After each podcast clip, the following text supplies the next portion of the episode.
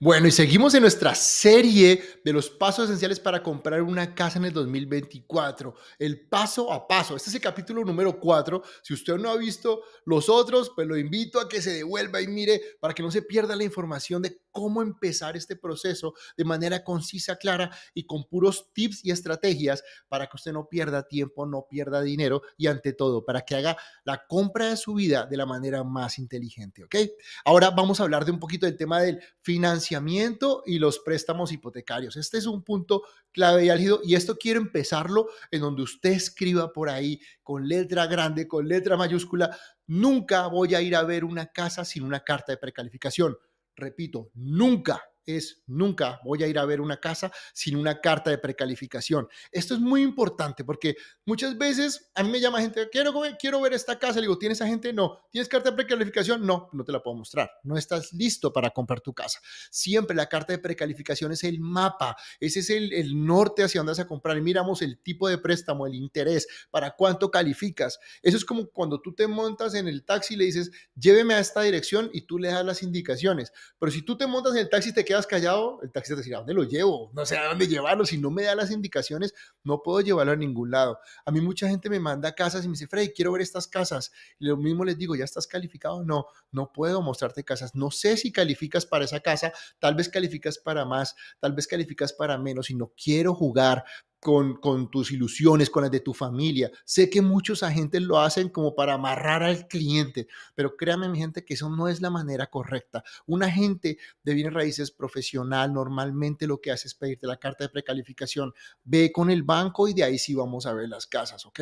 Eso es algo, eso es un paso directo y claro, más si es tu primera casa. Muchas veces hay gente que ya tiene su casa, tienen un buen credit score, tienen mucha, eso es otro nivel, pero si tú estás comprando tu primera casa y no tienes claro para cuánto calificas, no vayas a ver ninguna casa sin carta de precalificación. ¿Ok?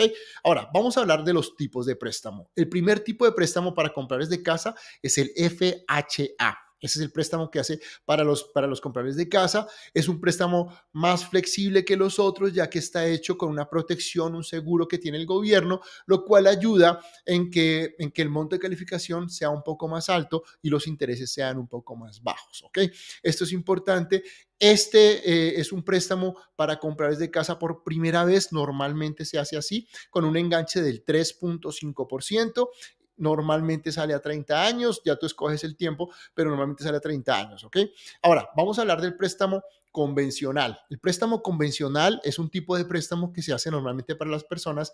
Puede que sea tu primera casa, pero tienes que tener ya un historial de crédito muy bueno, o si no, a partir de tu segunda casa en adelante. ¿Listo? ¿Hay personas que pueden comprar su, primera casa con un préstamo convencional? Sí. ¿Lo pueden hacer con desde el 3%? Sí. Pero pregúntale a tu banco cómo lo puedes hacer. Sé que tienes que hacer un curso también pequeño, sencillo, en donde se puede hacer con el 3%, pero tienes que tener un buen credit score y un historial de crédito, ¿no? Y eso, eso te lo va a definir el banco. ¿Cuál es la diferencia entre el préstamo FHA y el convencional? Pues que en el convencional ya es un préstamo para personas con crédito más consolidado, con más experiencia, y lo que marca la gran diferencia es algo que se llama el PMI, el Private Mortgage Insurance. Eso es bien importante tenerlo claro. Sé que suena raro, como que, ah, ¿de qué me hablas, Freddy? Pues básicamente es como un seguro que paga que en el préstamo, en el FHA, siempre va a estar, en toda la vida del préstamo va a estar ese costo, ¿ok? Es un costo adicional que va y es lo que paga, un seguro que paga el gobierno, cosa que si tú no pagas la casa, pues eh, está ese seguro que va a pagar la, la casa al banco, ¿ok? En el préstamo convencional solo está hasta cuando tú llegas al 20%. Cuando tú llegas al 20% lo vas a poder remover. Entonces es importante que tú sepas que que la diferencia entre el FHA y el préstamo convencional. En el préstamo convencional puede que los intereses sean un poquito más altos. ¿Por qué? Ahí sí pregúntale a tu banco. yo siempre le digo lo mismo, porque yo tampoco sé por qué al tener uno el otro, pero son por los costos. Obviamente el otro es un préstamo financiado.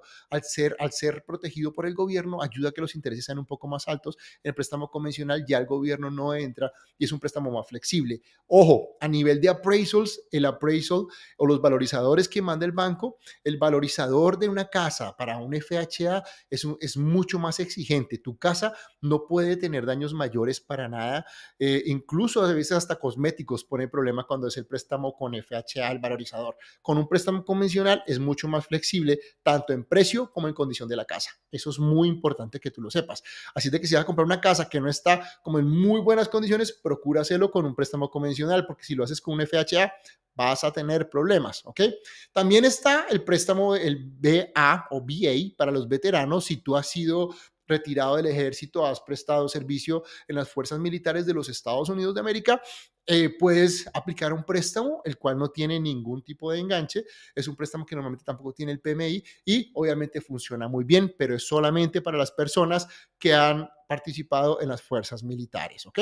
Y también está el préstamo el USDA, que también es un préstamo que se hace en las áreas rurales de las ciudades, el cual no tiene ningún, es cero enganche y también normalmente tiene muy buenas condiciones. Tienes que mirar, para que puedas aplicar ese préstamo USDA, tiene que estar la casa a las afueras y tienes que preguntar al banco si tiene el préstamo, uno, y dos, si la casa aplica, porque tiene que estar hacia las afueras, en áreas rurales o, ya hacia las afueras, ¿ok? Estos son los tipos de préstamo más básicos. Quiero plantearlo, no me quiero profundizar mucho, tan solo quiero que tengas las diferencias para que cuando te hablen, ok, FHA, primer comprador de casa, convencional, mi segunda casa o más, los PMIs, importante que lo tengas en cuenta. También si es un VA para quién y si es un USDA. Estos son los préstamos que normalmente se utilizan, eh, los que más trabajamos cada día. Normalmente vienen con préstamos eh, con intereses fijos a 15 o 30 años. Pregunta siempre, ¿viene mi casa?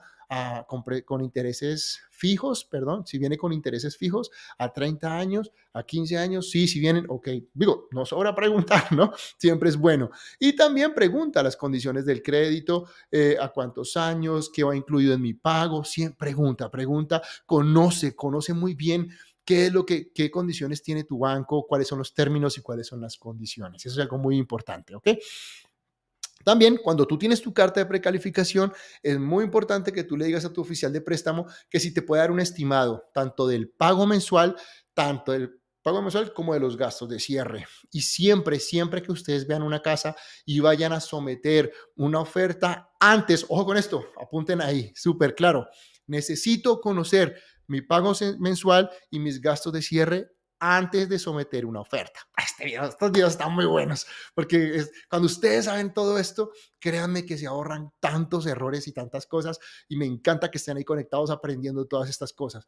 Entonces, acuérdense, necesito conocer mi pago mensual y mis gastos de cierre antes de someter una oferta tip de oro, ¿ok? Y finalmente, pues evaluar, exacto, cuánto voy a, cuando tú evalúas cuánto voy a pagar, qué voy a hacer, ya sé qué préstamo tengo, pues es, es todo lo que voy a necesitar. ¿Qué necesito para aplicar un préstamo de casa? Básicamente son los documentos bien sencillos.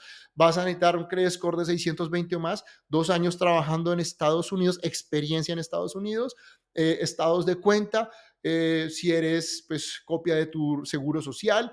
Ya si tienes ITIN, es otro tipo de préstamo también que lo podemos mirar de manera eh, aparte, pero básicamente lo mismo. Te van a pedir tus impuestos, tu historial de crédito, tu estado de cuenta donde muestres lo que tienes de dinero. Si te has o si has estado divorciado, es súper importante que tengas tu documento del divorce degree con el sello de la corte, ¿ok?